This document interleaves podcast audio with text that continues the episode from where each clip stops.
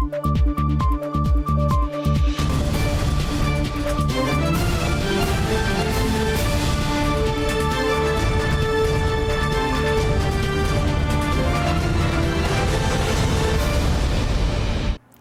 键时刻带您迅速掌握潮流趋势，欢迎您收看《财经趋势四点零》，我是赵廷玉。首先带您看到晶片四方联盟美台日韩二十七号呢首度召开预备会议，台湾经济部长王美花证实，这是属于工作阶层的预备会议，主要呢是针对供应链韧性合作来广泛交流。而美国副总统贺锦丽本周陆续访问日本跟南韩，让半导体合作进度再受瞩目。二十八号，美国副总统贺锦丽与日本半导体企业高层会谈，呼吁深化日美合作。We see Japan is playing a very important, critical role in our ability to do this work and to address the challenges that we face. Japan and the United States share a commitment to work on resilient supply chains and to invest in forward looking innovation. 路透社报道，一名美国政府官员表示，与会者包括三肯电器、东京威力科创、富士通和尼康等至少十三家公司高管。I am pleased to be a part of this convening today to bring us all together to have a direct conversation and to supply the leaders at this table with information that I believe will be helpful to your continuing interest and investment in the United States. 贺锦丽也在推特上公布与韩国国务总理韩德书在日本会面的照片，并写道：“在与韩国国务总理韩德书的会面中，我们讨论了我们牢固的经济关系如何为美国和韩国人民带来成果，从强化供应链到投资美国的高科技制造业。”首尔经济新闻引述业界人士报道，由美国、南韩、日本、台湾合组的晶片四方联盟，在二十七日首度举行工作层级的预备会议。虽然南韩产业通商资源部官员对此会议不愿证实，不过也为贺锦丽前往韩国与韩国总统尹锡悦会面留下更多想象空间。新唐人亚太电视林家伟、张麒麟综合报道。美商大厂英特尔二十八号呢召开年度创新日论坛，执行长基辛格在开场专题演说中强调了摩尔定律仍然活得很好。英特尔预计呢在四年内完成五个处理器制程推进。好，另外也力拱三星跟台积电加入小晶片联盟。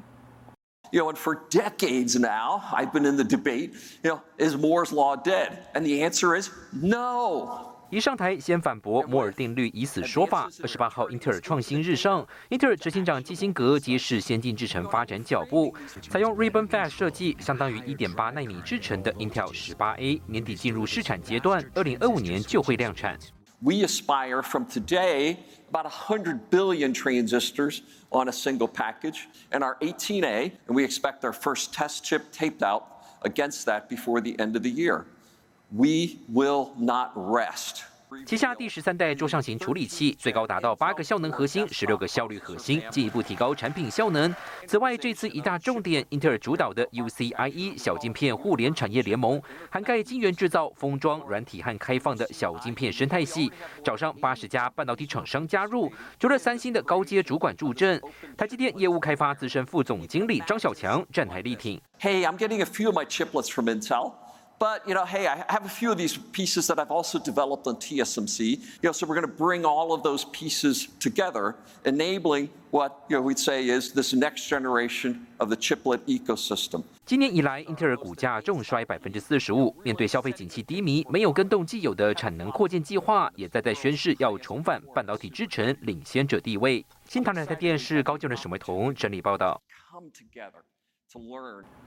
再来关心记忆体大厂美光公布财报，营收跟财测都低于市场预期。由于经济前景不佳，终端产品需求疲弱，美光计划呢将全年资本支出大砍至少三成，并将晶圆设备支出削减五成。美国机器大厂美光公布截至九月一号财报数据，令市场大为震惊。美光上季营收六十六点四亿美元，大减多达百分之二十；快闪记忆体营收年减百分之十四，低润营收下滑百分之二十一，每股盈余只有一点四五美元，并预期下一季度营收四十到四十五亿美元，同比衰退百分之四十五，市况比预期来得更差。Our fiscal Q4 financial results were impacted by rapidly weakening consumer demand and significant customer inventory adjustments across all end markets. Fiscal Q4 client revenue was down both sequentially and year-over-year. End demand declined and customers reduced inventory. 市场担忧 PC 手机需求大幅滑落，美光形容市况挑战前所未见，不确定性来自中国疫情风控、俄乌战争、全球通膨等复合影响，果断下砍明年资本支出，幅度至少百分之三十。此外，晶圆设备支出下砍多达百分之五十。We made significant reductions to capex and now expect fiscal 2023 capex to be around $8 billion down more than 30% year-over-year. However, we see continued strong growth in our second half of fiscal 2023. We are extremely excited by the long-term prospects for memory and storage in the automotive market and expect long-term CAGR for DRAM and NAND. 美光认为，今年低润位元成长率将是低至中个位数，但预料全球从明年初开始回升。客户库存预估将在二零二三年初好转，需求从明年第二季起开始反弹，并看好二零二三下半年度营收将强劲成长。新台电视林玉堂、沈维彤，台湾台北报道。苹果的 iPhone 十四系列开卖，但销量却呈现两样情。外媒报道，Pro 系列要等上五到六周，而标准版 iPhone 十四呢，到货却只要三天。预估苹果下收后续订单恐怕势在必行。而中国组装业立讯呢是首当其冲。反观 Pro 系列销售家，台厂红海跟大力光将大大受惠。Let's take a look at the new iPhone. iPhone 十四系列开卖标准款的销售却不尽人意，市场认为苹果下修后续订单恐怕势在必行。业界人士分析，身为 iPhone 十四第二供应商的中国立讯恐将首当其冲。负责这个呃 iPhone 十四以及十四 Plus 的这个代工的部分的呃供应商，包括像是和硕或者是立讯，可能在后续拉货的这个新一波的订单相对就比较弱势。还有消息传出，刚从中国郑州富士康离职的员工表示，由于订单减少，他们代工 iPhone 十四的车间预计也要拆线。反观 iPhone 十四 Pro 跟 Pro Max 超抢手，分析师郭明奇预测，下半年 Pro 系列占整体新机出货的比重上看百分之六十五，台湾厂商大力光、红海、红准将大大受惠。在十四 Pro 的这个部分的话，可以看见说整个在产品改款升级的一个幅度上面是明显较其他的机种来的多。后续整个在第二波拉货的力道会是以 iPhone 十四 Pro 的机种为主。那对于这个呃主力的一个组装代工的一个供应商红海而言，会是呃后续第四季到明年第一季的整个重要的一个拉货的一个动能。受惠 iPhone 十四 Pro 系列销售需求，目前市场已经将目光移转。到订单追加的利多上，新唐人亚太电视胡宗汉、赵廷玉台湾台北采访报道。好，带您看到这一周的财经趋势短波。美国商务部长雷蒙多本周表示，估计美国最近通过的晶片法将能带动在美国建造约十到十五座新的半导体厂。台积电今年首度举办实体与线上并行的技术论坛，总计全球超过五千五百人参与，规模创下新高。经过两年投资，和硕本周为其印度厂举行开工仪式，将进一步提升 iPhone 在印度的产量。日本秋田县外海的大规模风力发电厂建立新产业生态系，三十三座风力发电机架设即将完成，预定今年十二月开始进行商业发电。新唐人亚太电视整理报道。光阳新手哈雷赴美上市，写下电动机车重要里程碑。更详细的新闻内容，休息一下，马上回来。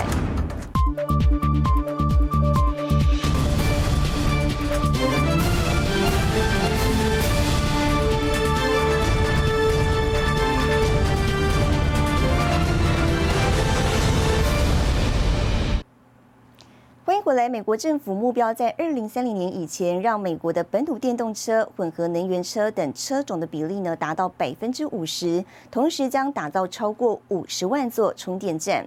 而台厂和大工业呢是特斯拉主要的减速齿轮供应商。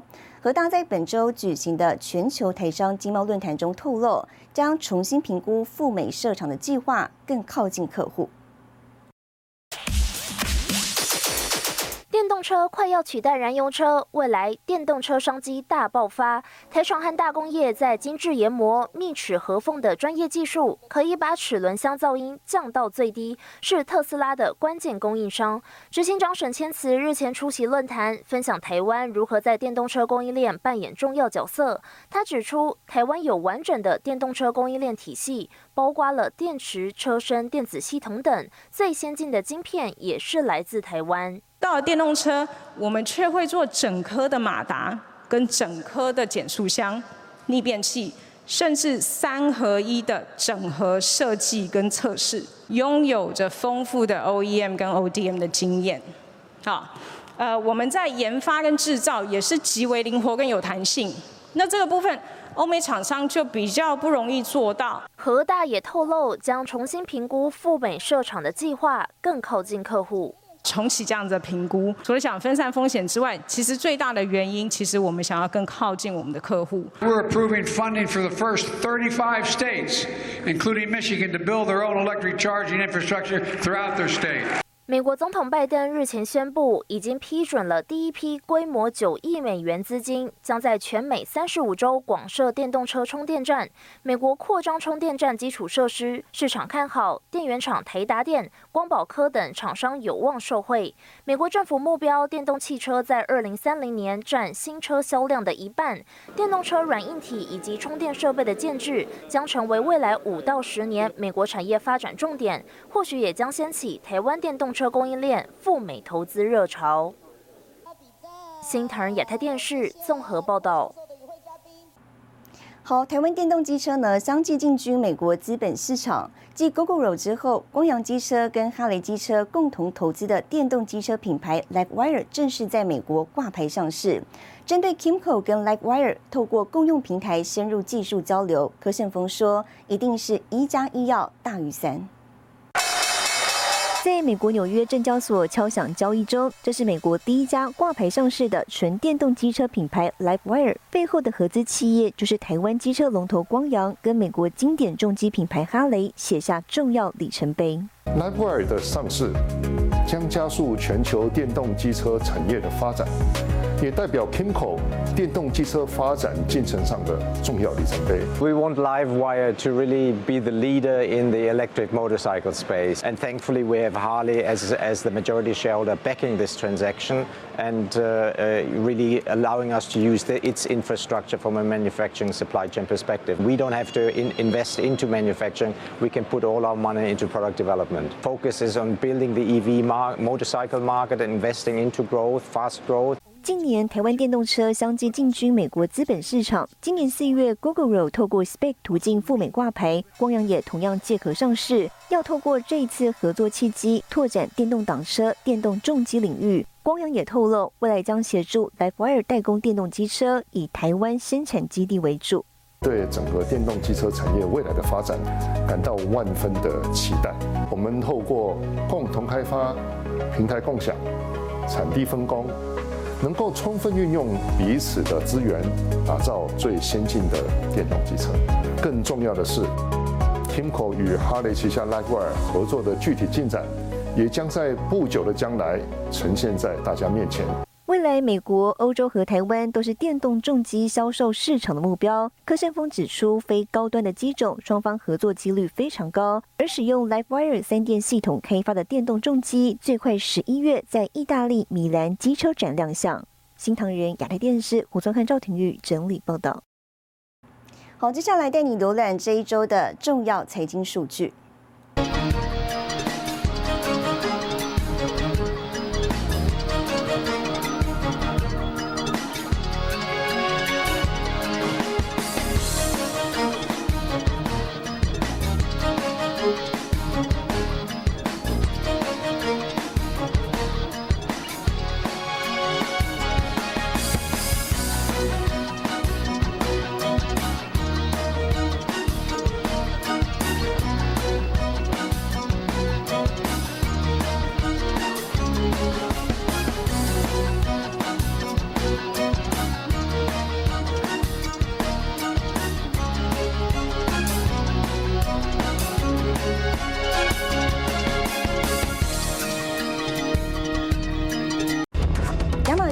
投资高雄首建城市级混合云。更详细的新闻内容，休息一下，马上回来。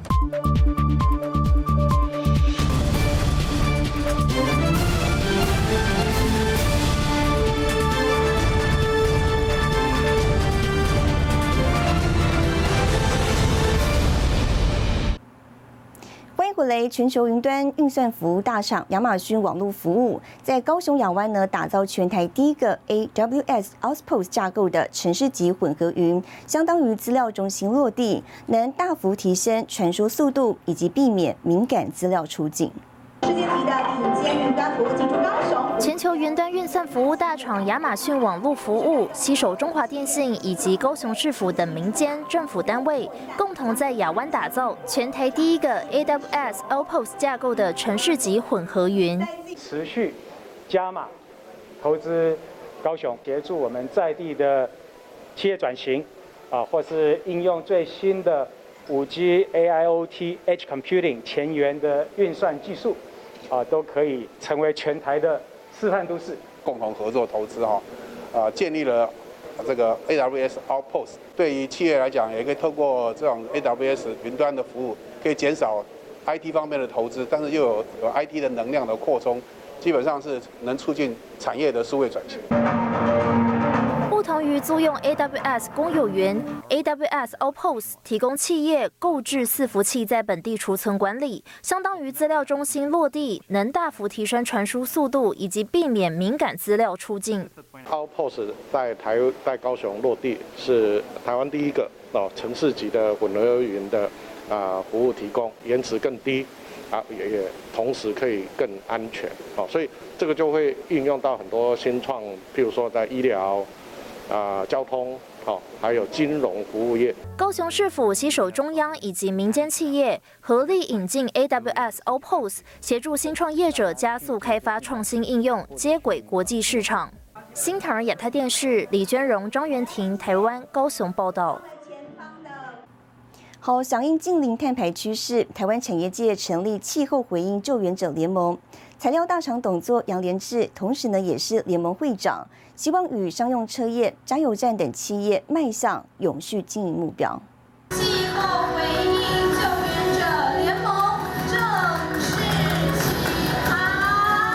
变迁话题全球关注，台湾触媒还原剂大厂董事长杨连志号召相关供应链成立气候回应救援者联盟，成员包括台湾商用车业、加油站等企业，结合伙伴力量。接轨国际，迈向近零目标。我们近期也开始在使用电动的三轮车，我，希望透过一些新型的电动载具，让我们在整个运作服务，不管是企业或消费者客户的时候，能够有越低的一个碳碳排放量。我们也做了大数据的分析哦，那分析司机的车辆的驾驶行为。哦，我们希望能够把燃油效益能够做提升。贩售的车用尿素啊，我们提出一个 percent 的一个捐献。虽然这个数字与大企业来讲是非常小，但是以中小企业来讲，我希望呢能够作为一个抛砖引玉的表率。进入后疫情时代，企业的永续力备受看重。杨连志表示，在 ESG 当中的环境保护方面，公司着重在减碳，透过车用尿素减少商用车燃烧柴油排放氮氧化物的污染。随着老旧车辆淘汰换新，杨连志推估到2025年，台湾三期柴油车都会淘汰；2030年前，四期柴油车都会淘汰，分别减少的碳排放量大约是三千座以及六千座的大。森林公园，Apple 车用尿素的一个呃公益体系系统啊，到现在为止啊，在加油站已经有三百三十六个据点，然后如果在车队的话，就有一百五十个据点。所以呢，我们今天就是想要号召这个所有我们相关的下游的客户啊，我们一同来做这个啊捐书的动作。联盟善用企业力量，达到社会责任，捐助需要帮助的孩童，为永续发展尽一份心力。新唐人亚太电视王冠玲、李晶晶，台湾台北报道。带您看到下周有哪些重要的财经活动。十月三号，美国 ISM 公布制造业采购经理人指数；十月三号，台湾公布采购经理人指数；十月四号，澳洲央行公布利率决议；十月六号，台湾国安基金开例会。谢谢您收看这一周的财经趋势四点零，我是赵廷玉，我们下周再见。